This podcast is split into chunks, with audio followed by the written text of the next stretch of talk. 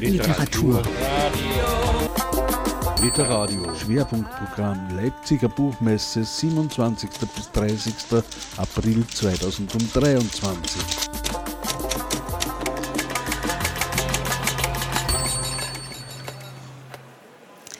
Willkommen auf der Bühne von Literadio bei der Buchmesse in Leipzig 2023 am Stand der IG Autorinnen Autoren. Ich darf nun begrüßen Alexandra Holmes mit ihrem Roman Einfach mehr Luft. Erschienen ist er beim Verlag Jungbrunnen in Wien. Alexandra Holmes, herzlich willkommen. Danke für die Einladung. Ein 15-jähriger Ben und seine 100-jährige Urgroßmutter, die beiden stehen im Mittelpunkt des Geschehens in diesem Buch der macht gerade den Führerschein L17 und nutzt seine Übungsfahrten, um des Öfteren die Urgroßmutter zu besuchen. Und die wiederum ähm, überlegt sich jedes Mal, welche Geschichte sie ihm dann unterbreiten wird. Und zwar geht es da jeweils äh, um irgendein Ereignis rund um ein Familienmitglied. Und sie leitet diese ähm, Geschichten damit des Öfteren ein. Wir lernen Geschichte, damit wir wissen, wer wir sind. Würden Sie das, diesen äh, Satz auch so als Leitspruch Ihrem Buch zuschreiben? Mm, nur bedingt. Also ähm, sie sagt das sicher auch aus dem eigenen Antrieb, äh, den Eltern, Großeltern vielleicht oft haben, dass man sich ja fragt, wenn man Kinder erzieht, was gebe ich denen mit? Schaffe ich es denen, alles das mitzugeben, wovon ich glaube, dass sie damit ausgestattet sein sollten? Und in Bildungsfragen zum Beispiel ist das ja auch, unterliegt einem so starken Wandel. Die ältere Generation hat Sachen auswendig gelernt in der Schule, von denen die Jüngeren gar nicht wissen, dass es diese Texte überhaupt gibt und so weiter. Also da sind sowieso Unterschiede da und die Urgroßmutter tut das sicher aus der Motivation heraus, ihm was mitgeben zu wollen. Aber dann war ein Hintergedanke auch, äh, dass sie sich jetzt nicht für Ben Geschichten ausdenkt, die sie ihm erzählt, sondern es ist ja generell so, dass ältere Leute, gerade wenn sie nicht viel Gesellschaft haben und dann kommt endlich mal jemand Jüngerer aus der Familie zu Besuch, dass es dann vorkommt, dass sie oft dieselben Geschichten immer wieder erzählen. Also die kennt man dann auch schon auswendig und es ist nicht dieser Effekt, bitte erzähl mir von dem und dem und dem. Also das gibt es auch, aber es ist dann oft sicher so, dass sie erzählt halt heute das wieder, weil sie in der Stimmung für diese Geschichte ist. Das ist ja auch für den Ben sehr spannend. Der freut sich dann ja auch schon jedes Mal darauf, dann wieder etwas zu erfahren, was er bislang nicht wusste. Diese vier Generationen, über die sich das ganze Geschehen da erstreckt, die sind ja mehr oder weniger ein, ein Kaleidoskop an Lebenswegen und Charakteren und stehen im jeweils äh, zeitgeschichtlichen Kontext an, in den äh, Erzählungen oder Geschichten, die da zu erfahren sind. Das Wort ergreift eben in erster Linie direkt die Urgroßmutter, ist eigentlich ein bisschen ungewöhnlich, weil äh, so familienintern sehr oft gerade die Zeit des Zweiten Weltkriegs eher totgeschwiegen wurde, wird oder tabuisiert ist. Warum geht denn diese Urgroßmutter da anders um mit ihrer Erinnerungskultur? Warum hat sie diese Rolle auch in dem Buch bekommen? Einerseits, weil sie einer Gruppe angehört, die sich nichts vorzuwerfen hat, zumindest vordergründig. Also da ist im historischen Kontext sicher auch ein Stolz vorhanden. Wir sind die Guten. Ich erzähle dir, wer wir sind. Das ist etwas, was die Familie in den folgenden Generationen geprägt hat. Dieser Stolz darauf, zumindest nicht schuldig geworden zu sein und sich nicht mit dieser Frage abarbeiten und abplagen zu müssen. Also das ist eine Hemmung, die sie nicht hat. Und ja, ich, ich weiß nicht, also ich denke, das Erzählen ist, ist in vielen Familien verankert. Also ich glaube, das ist jetzt nicht so weit hergeholt. Ja, es geht vor allem eben auch sehr viel um, so politische äh, Fragen und so, aber es ist ja auch eine Familie, die schon von Haus aus ein bisschen politisch äh, orientiert ist. Es gibt auch sehr viele Anwälte in dieser Familie. Streitlust, ja. Streitlust. Ja. und Rhetorik. Also das ist, das ist schon so ein Ding. Ähm, es kommt einmal vor, ähm, wer seine Rhetorik nicht beisammen hat, kommt nicht zu Wort. Also Anwälte äh, sind darauf getrimmt, äh, griffige Plädoyers zu halten und so ist es auch bei Diskussionen in der Familie, dass man einfach griffig seinen Standpunkt machen muss, sonst geht er unter. Wobei ganz so mit der Streitlust, die, die Großmutter, die wünscht ja nicht wirklich Zwischenfragen, wenn sie erzählt, was sie auch vermeidet, dass sie, wenn sie über sich selbst, also sie spricht nicht als ich von sich selbst und da mag sie sich ja auch in gewisser Weise distanzieren oder was, woran liegt das? Dass sie nicht ich sagt? Ja. Ja, das ist ein bisschen ein Kunstgriff, um diese Geschichten halt zu erzählen. Ich habe es aber reizvoll gefunden, dass sie auch selber Rollen bekleidet. Dass sie nie ich sagt, sondern wirklich auch ihre familiäre Funktion. Sie ist einmal die junge Mutter und Frau des Widerstandskämpfers, selber voller Angst. Sie ist einmal die Mutter, deren, deren Tochter eine Beziehung eingeht, wo sie sagt, ja, ist in Ordnung, aber ähm, das, das, das, sind, das sind Hypotheken drauf. Ähm, und dann später eben die Großmutter und Urgroßmutter. Das sind verschiedene Rollen, die sie halt in der Form auserzählt, ohne ich zu sagen. Die erste Geschichte gleich, die geht äh, oder dreht sich um Georg, den Drachentöter, oder so wird er familienintern äh, bezeichnet. Das ist ihr äh, bereits verstorbener Mann und eben gleichzeitig der Urgroßvater von Ben. Er kannte den nicht mehr. Der hat ähm, so also die Geschichte, die sie ihm erzählt, die handelt im Mostviertel, so kurz vor Kriegsende 1945 und da schildert sie eben, wie er so anhand seiner Unerschrockenheit, aber auch seiner Überzeugung auf seine Art und Weise Widerstand leistet. Er ist damals ein, ein Unteroffizier und äh, genau, es ist ihm eben gelungen. Was will sie denn damit sagen oder vor allem dem Enkel mit genau dieser Episode ähm, sagen? Also in der familiären Beziehung Urgroßmutter-Enkel ist die Geschichte eins zu eins erzählt, ohne, ohne inkludierte zusätzliche Botschaft.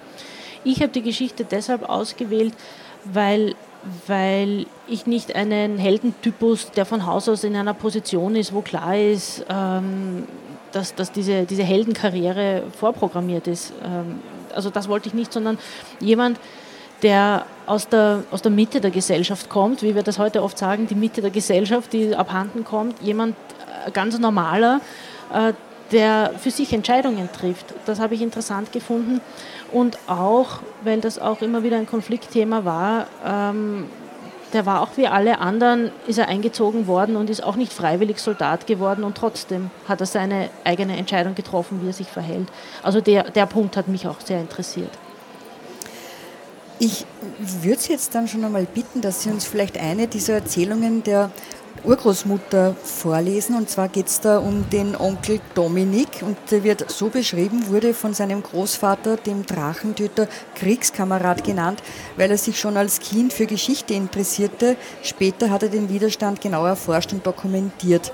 Und da zeichnet sich ja auch schon ab, wie in der Familie eben mit diesen Ereignissen umgegangen wurde. Ja, genau. Also da sind wir jetzt in den 80er Jahren, Waldheimzeit.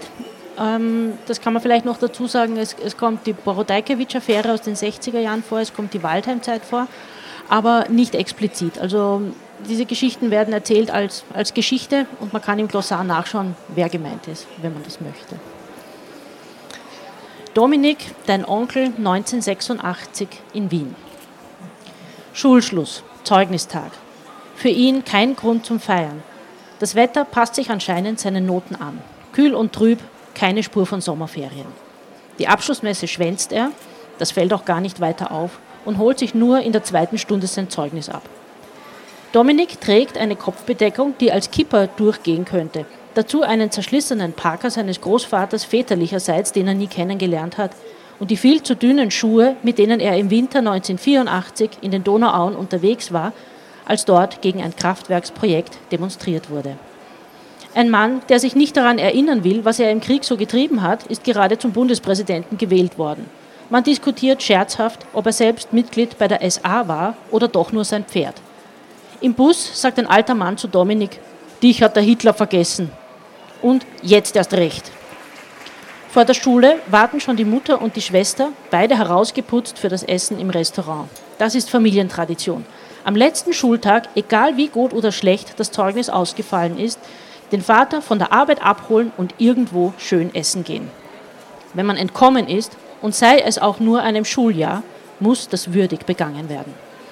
Vor der Schule gibt es keine größeren Verabschiedungen mehr. Ein paar Kinder winken einander ein letztes Mal zu, bevor sie in die Autos ihrer Eltern springen und in den Urlaub davonrauschen. Die Schule gleicht einem Bienenstock, aus dem alles ausschwärmt. Man setzt sich also in Bewegung. Hast du mit dem Opa eigentlich noch das Interview gemacht? fragt die Mutter, als sie schon eine Weile gegangen sind. In der Schule hat ein engagierter Deutschlehrer die Projekttage der letzten Schulwoche für eine Zeitgeschichte-Fragestunde äh, genutzt und die Schüler dazu aufgefordert, ihre Großeltern über den Krieg zu befragen. Lotte, Dominiks Mutter, findet das sehr gut. Sie kann gar nicht genug davon bekommen, über den Zweiten Weltkrieg und insgesamt über Politik zu diskutieren. Moritz, Dominiks Vater, äußert sich nicht dazu. Er bekommt bei dem Thema schmale Lippen, wird etwas kurzatmig und sein Blick huscht fahrig hin und her, als ob er einen Notausgang suchen würde, weil ihm Brandgeruch in die Nase steigt. Nein, wozu? antwortet Dominik. Ich kenne seine Geschichte sowieso in- und auswendig. ich weiß, erwidert die Mutter. Der alte Drachentöter, sie sagt es mit liebevoller Ironie. Er hätte sich halt gefreut, wenn du ihn noch einmal darauf ansprichst. Ja, Dominik kickt ein paar Kieselsteine vom Gehsteig. Das passt schon so, sagt er mürrisch. Was haben denn die anderen in deiner Klasse so erzählt? Kannst du dir das nicht denken? fragt er, lauter als nötig. Nein, wieso? Was hast du denn? Scheiße, die waren alle Nazis. Alle? Das scheint sie dann doch zu verblüffen. Fast alle. Meinst du Nazi-Verbrecher oder Nazi-Mitläufer? Was spielte das für eine Rolle? Und dann haben sie alle nur ihre Pflicht erfüllt, keiner will etwas gewusst haben und keiner erinnert sich. Er regt sich so auf, dass ihm fast die Tränen kommen. Denn zum ersten Mal wird ihm bewusst, dass nicht alle Familien so unbelastet sind wie seine und ganz selbstverständlich die Kriegsgeschichte auf dem Schirm haben. Über den Krieg erzählt zu bekommen, ist gar nicht so normal, wie er dachte. Viele in der Klasse fragen zum ersten Mal nach Details und wollen alles genau wissen.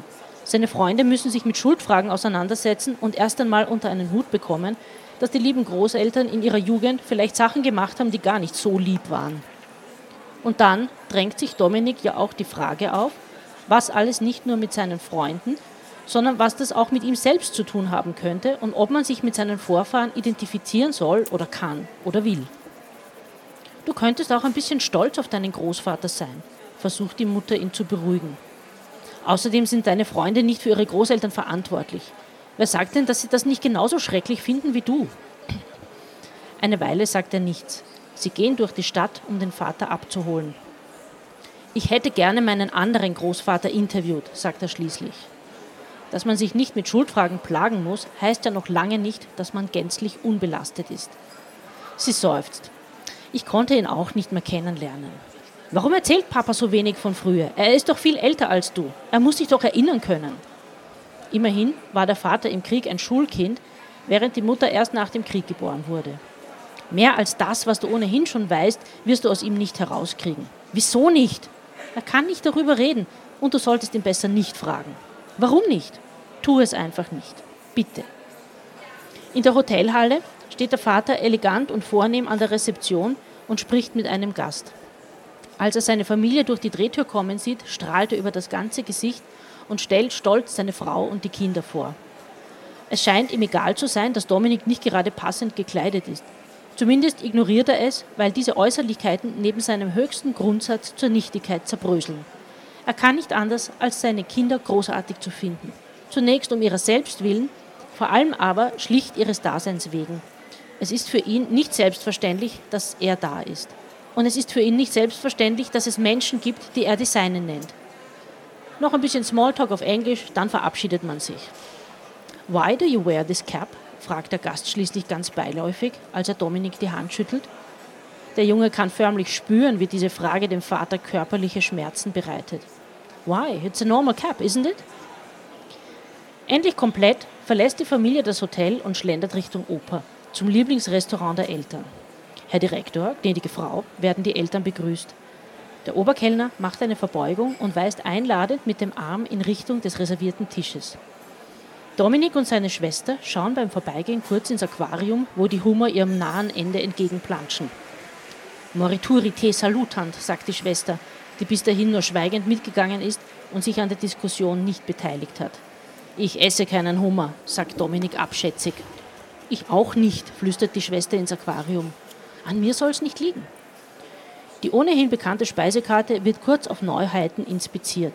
Der Vater nimmt die Wünsche seiner Lieben entgegen und bestellt dann beim Oberkellner. Obwohl alles frisch zubereitet wird, muss man nicht allzu lange auf das Essen warten. Zum Thema Urlaubsplanung ist nicht viel zu besprechen.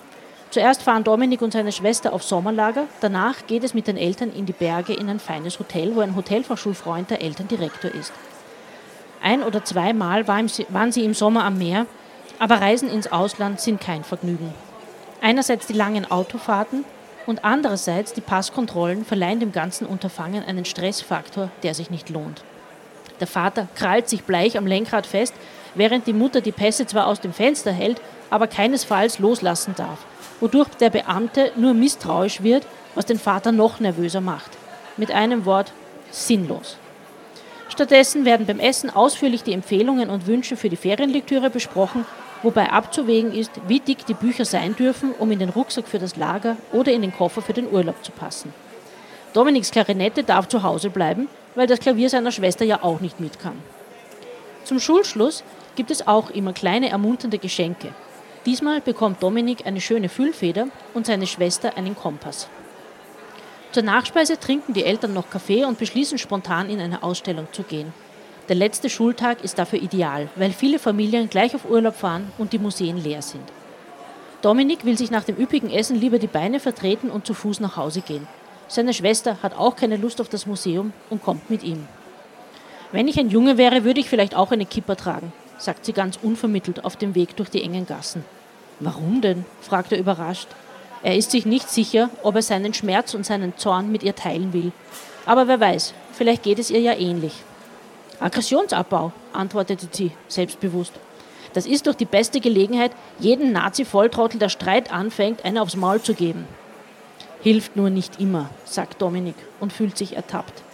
Denn die Frage ist ja tatsächlich, ob man nur die Schuhe eines anderen anziehen muss, um seinen Weg gehen zu können. Ob er, Dominik, sich dadurch so weit in die Lage des Vaters versetzen kann, um ihn wenigstens ein bisschen zu verstehen. Irgendwie. Kann man sich stellvertretend für andere zur Wehr setzen er ist gerade dabei, das herauszufinden. Dominik schaut seine Schwester an und hat plötzlich das Gefühl, ihre Gedanken lesen zu können. Wir werden nie erfahren, wie dieser Schmerz schmeckt. Durch die Innenstadt drängen sich ungewöhnlich viele Menschen. Alles strömt in Richtung Stephansplatz. Was ist denn da los? Haben die kein Zuhause? witzelt die, witzelt die Schwester. Vor dem Dom steht ein großes Holzpferd, wie das trojanische Pferd, das die Griechen den Trojanern bei der Belagerung ihrer Stadt hinterlassen haben. Dieses trägt allerdings eine SA-Kappe und aus seinem Bauch kommen nicht Soldaten der griechischen Antike, die sich als listiges Geschenk erweisen und die Trojaner niedermetzeln, sondern die Dämonen der jüngeren Vergangenheit, die, weil ungebändigt und unverdaut untergejubelt, jeder Generation aufs Neue aufstoßen und ihr die Kehle zuschnüren. Ich erinnere mich, ruft die erste Rednerin, und viele Redner wiederholen es nach ihr. Sie erinnern sich an all das, was damals geschehen ist und auch daran, wie es zu den Taten der Eltern und Großeltern gekommen ist. Sie nennen die Namen der Täter und der Opfer. Was unter einer Decke des Schweigens rund 30 Jahre lang verborgen war, wird ans Tageslicht geholt und so laut und offen wie noch nie ausgesprochen. Keiner soll jemals wieder sagen können, er hätte von nichts gewusst. Dominik hört aufgeregt zu. Er inhaliert jedes der Worte. Das ist es, was er hören will. Plötzlich klopft ihm jemand aus der Menge von hinten auf die Schulter. Er dreht sich um und findet sich inmitten seiner Schulfreunde. Auch ihnen glühen die Wangen. Dankeschön. Genau, diese Szene zeigt zum einen schon, wie der Ben eigentlich schon geprägt ist von seiner Familie und auch eben von dem, was er von seiner Urgroßmutter erfahren hat und zeigt auch, wie sein Großvater zeitlebens eigentlich gelitten hat unter seinem Trauma. Äh, der musste ja äh, flüchten während des Krieges und das zeigt eben auch, dass ähm, obwohl sie immer auf der richtigen Seite gestanden sind, es war alles andere als einfach.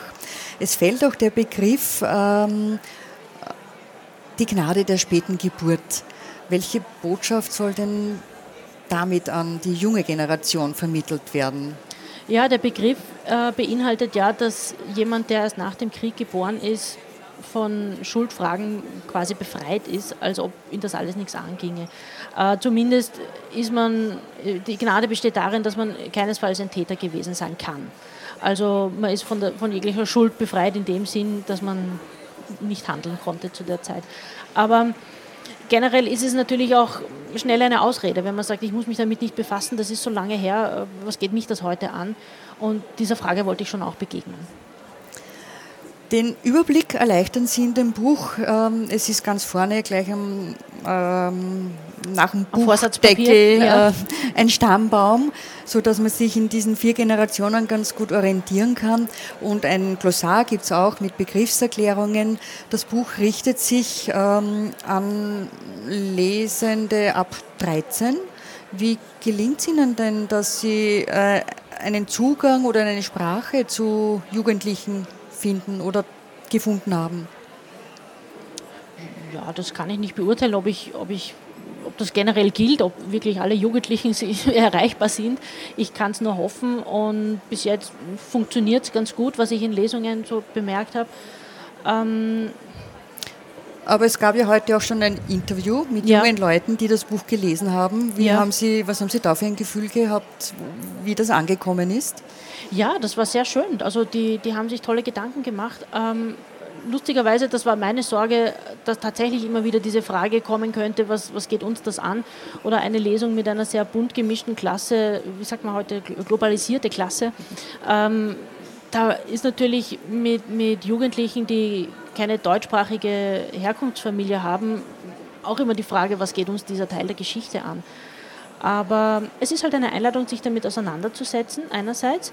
Ähm, und auf der anderen Seite rückt es ja auch wieder Jugendliche, die heute Eltern- und Großelterngenerationen haben, die auch Kriege erlebt haben, rückt das nochmal viel näher. Im Grunde genommen wissen die noch viel mehr Bescheid aus eigenem Erleben und haben auch die Situation, dass dort, wo Geschichte und Politik in Familiengeschichte eindringen, äh, das mit Familien was macht und dass es spürbar ist und dass es aus uns was macht. Wobei ganz aus der Luft gegriffen ist es nicht jetzt, dass Sie sich an Jugendliche richten. Sie arbeiten ja auch in einer Servicestelle, die sich Stube nennt. Das ist eine, eine Abkürzung für Studium, Studien- und Beratungsstelle. Stelle. Wie wird denn dort mit der Literaturkompetenz umgegangen oder wie wird sie denn dort durchleuchtet? Also ich muss ein bisschen korrigieren, ich bin eine sehr freie Mitarbeiterin der Stube. Also vollen Namen Studien- und Beratungsstelle für Kinder- und Jugendliteratur. Äh, die Stube äh, ist eine einzigartige Einrichtung, muss man sagen, weil sie auf akademischem Niveau äh, trotzdem für alle zugänglich sich mit Kinder- und Jugendliteratur befasst und jegliches Vorwissen dazu, das man haben könnte und wahrscheinlich auch hat aus der eigenen Kindheitslektüre, ordnet und ein, ein hocheffizientes Instrumentarium an die Hand gibt, Literatur einzuordnen, zu beschreiben.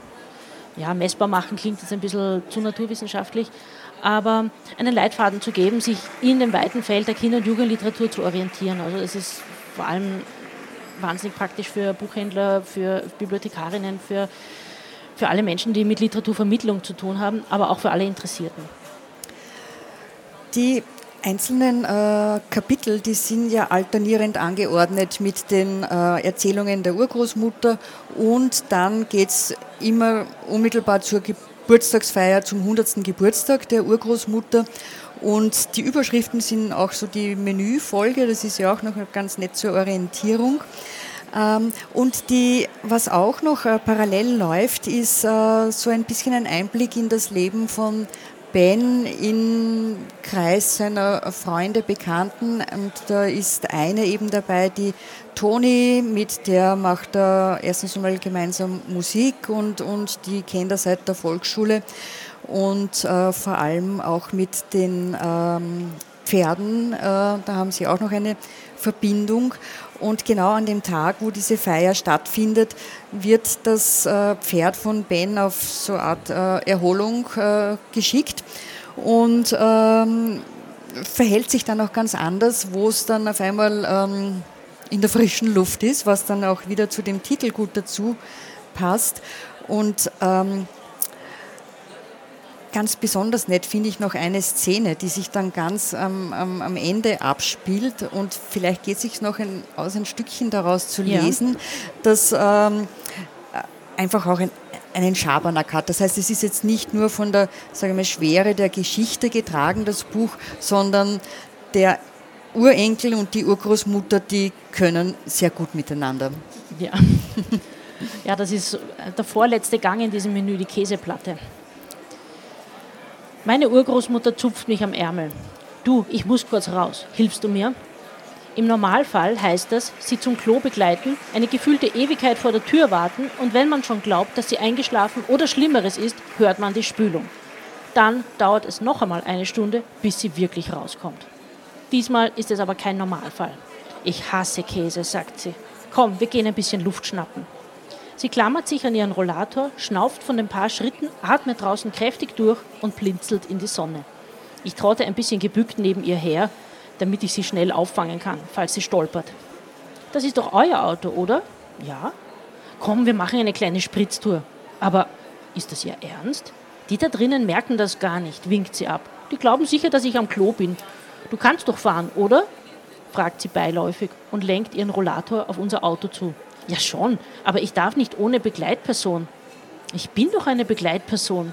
Aber du stehst nicht auf dem Wisch vom Verkehrsamt. Auf dem was? Das musst du mir zeigen. Also steigen wir mühsam ein. Ich halte sie unter den Armen, sie hält sich an mir fest, fasst mich um die Hüfte. Das Sakko ist ein bisschen im Weg, ihre Hände bleiben bei den Taschen hängen. Mit einem sanften Ruck drehe ich sie über den Beifahrersitz und lasse sie langsam hinunter, bis sie sitzt. Zuletzt helfe ich ihr, die Füße hineinzuheben. Gurt über die Schulter, kontrollieren, dass nichts aus dem Wagen hängt, Türe zu. Dann kommt der zusammengeklappte Rollator in den Kofferraum. Weißt du, sage ich beim Einsteigen, bei den Übungsfahrten muss immer eine Begleitperson dabei sein, die seit mindestens drei Jahren den Führerschein hat. Ich habe meinen Führerschein seit 1946, sagt sie in einer Mischung aus Triumph und Beleidigtsein. Genügt das nicht? Man muss vorher angeben, wer die Begleitpersonen sind. Dann werden sie im Bescheid eingetragen und man darf wirklich nur mit ihnen fahren. Ich zeige ihr den Bescheid mit dem hochoffiziellen Stempel vom Verkehrsamt. Da steht neben meinen Eltern auch die Cousine meiner Mutter, die genauso heißt wie meine Urgroßmutter und am selben Tag Geburtstag hat wie sie, nur eben 1981 statt 1918. Ich staune. Legasthenie hat auch etwas Gutes. Wir fahren zum Friedhof, zum Grab meines Urgroßvaters. Der Weg vom Tor zum Grab ist nicht weit, dauert mit dem Rollator aber doch eine ganze Weile. Die Räder hinterlassen knirschend eine Spur im Kies, auf dem Wiesenstreifen vor dem Grab zieht meine Urgroßmutter fachmännisch die Handbremse und setzt, sie, setzt sich auf die kleine Sitzfläche des Rollators. Die Vorderräder graben sich verdächtig tief in den weichen Boden, aber das Ding kippt nicht. Außer uns ist niemand da. Es ist ganz still. Nur Vogelgezwitscher, Sonne und Luft. Weißt du, was er damals mit 94 gesagt hat, als ihm der Arzt erklärt hat, dass der Herzschrittmacher zehn Jahre hält? Natürlich weiß ich das. Und was machen wir dann? sagen wir beide gleichzeitig und lachen. Er war eben ein Optimist, nickt sie versonnen. Ich glaube, wir müssen leider schon aufhören, schön langsam. Und vielleicht ist es so ganz gut, wenn wir nicht verraten, wie es ausgeht. Diese Szene hat mir auf jeden Fall sehr große Freude bereitet, weil es ähm, einfach auch so ein bisschen ähm, die, den Wunsch nach Freiheit noch einmal verdeutlicht und eigentlich zeigt es auch, selbst die Urgroßmutter, die braucht auch immer wieder mal einfach mehr Luft. Und das ist auch der Titel des Buchs von Alexandra Holmes, erschienen im Verlag Jungbrunnen in Wien und richtet sich an sich an Jugendliche, aber ich muss sagen, mir als sehr ausgewachsener, da ist auch wunderbar angekommen. Herzlichen Dank fürs Kommen. Vielen Dank.